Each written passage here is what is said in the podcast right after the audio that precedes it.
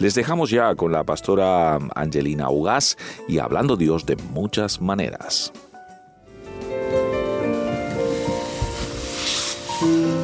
Vamos a hablar sobre las grullas.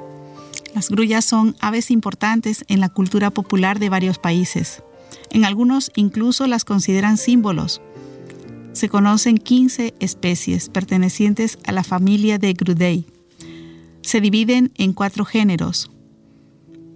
Balearica, Anthropoides, Grus y Borgranus y aunque son parecidas, no tienen relación alguna con las garzas.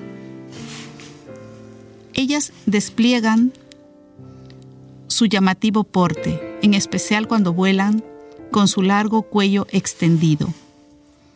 Su tamaño oscila entre los 90 centímetros hasta llegar a un metro y medio, las más grandes.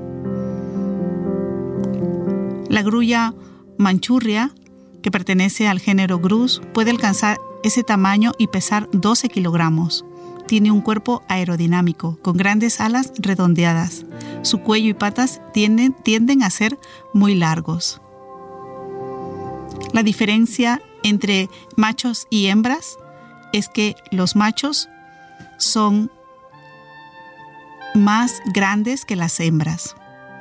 Las especies más grandes suelen tener plumaje blanco y habitan en humedades abiertas y extensas. Cuando anidan, se llenan de barro para camuflarse. Las de plumaje gris viven en humedades pequeñas y habitan en zonas forestales. Es un ave omnívora su alimentación incluye desde plantas, semillas, bayas y frutos hasta animales, invertebrados pequeños como ranas, insectos, serpientes, lagartijas, arácnidos y hasta algunas especies de aves pequeñas que pueden ser parte de su menú. La grulla se encuentra en casi todo el mundo, con excepción de la Artántida y Suramérica. En Asia viven ocho especies, cinco en África, dos en Norteamérica, en Europa y Australia. El hábitat de la grulla es húmedo y además con grandes espacios abiertos y de poca profundidad para anidar. Durante toda la etapa de reproducción se mantienen allí. Algunas especies se anidan en estos espacios a la hora de comer, se acercan con sus crías a los pastizales y por las noches vuelven a su lugar.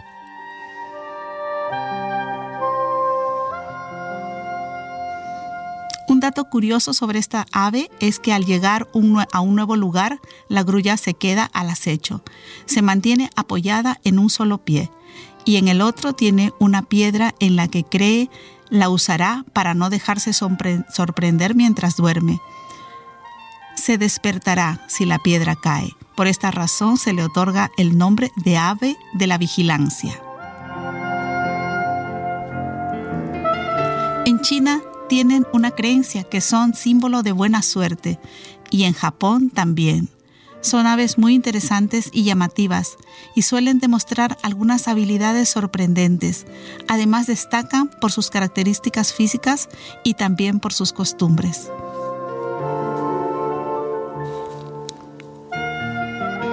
¿Cuántas cosas de la creación nos impresionan y nos hablan de ese Dios creador? De su gloriosa y hermosa palabra. Cuán glorioso es su nombre en toda la tierra, que ha desplegado la gloria sobre los cielos.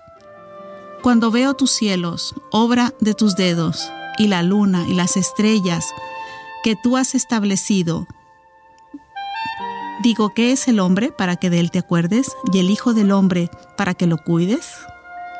Salmo 8, 1, 3 y 4.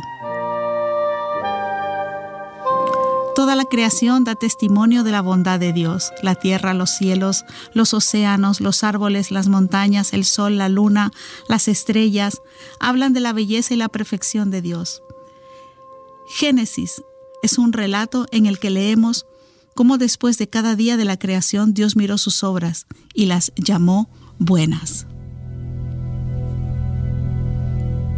La naturaleza solo nos habla de la belleza y la gloria, el poder y la sabiduría, la presencia y la creatividad de Dios sobre todas las cosas, además de su cuidado amoroso. Por eso debemos de detenernos en algún momento de nuestra vida, admirarla y adorar a nuestro Señor.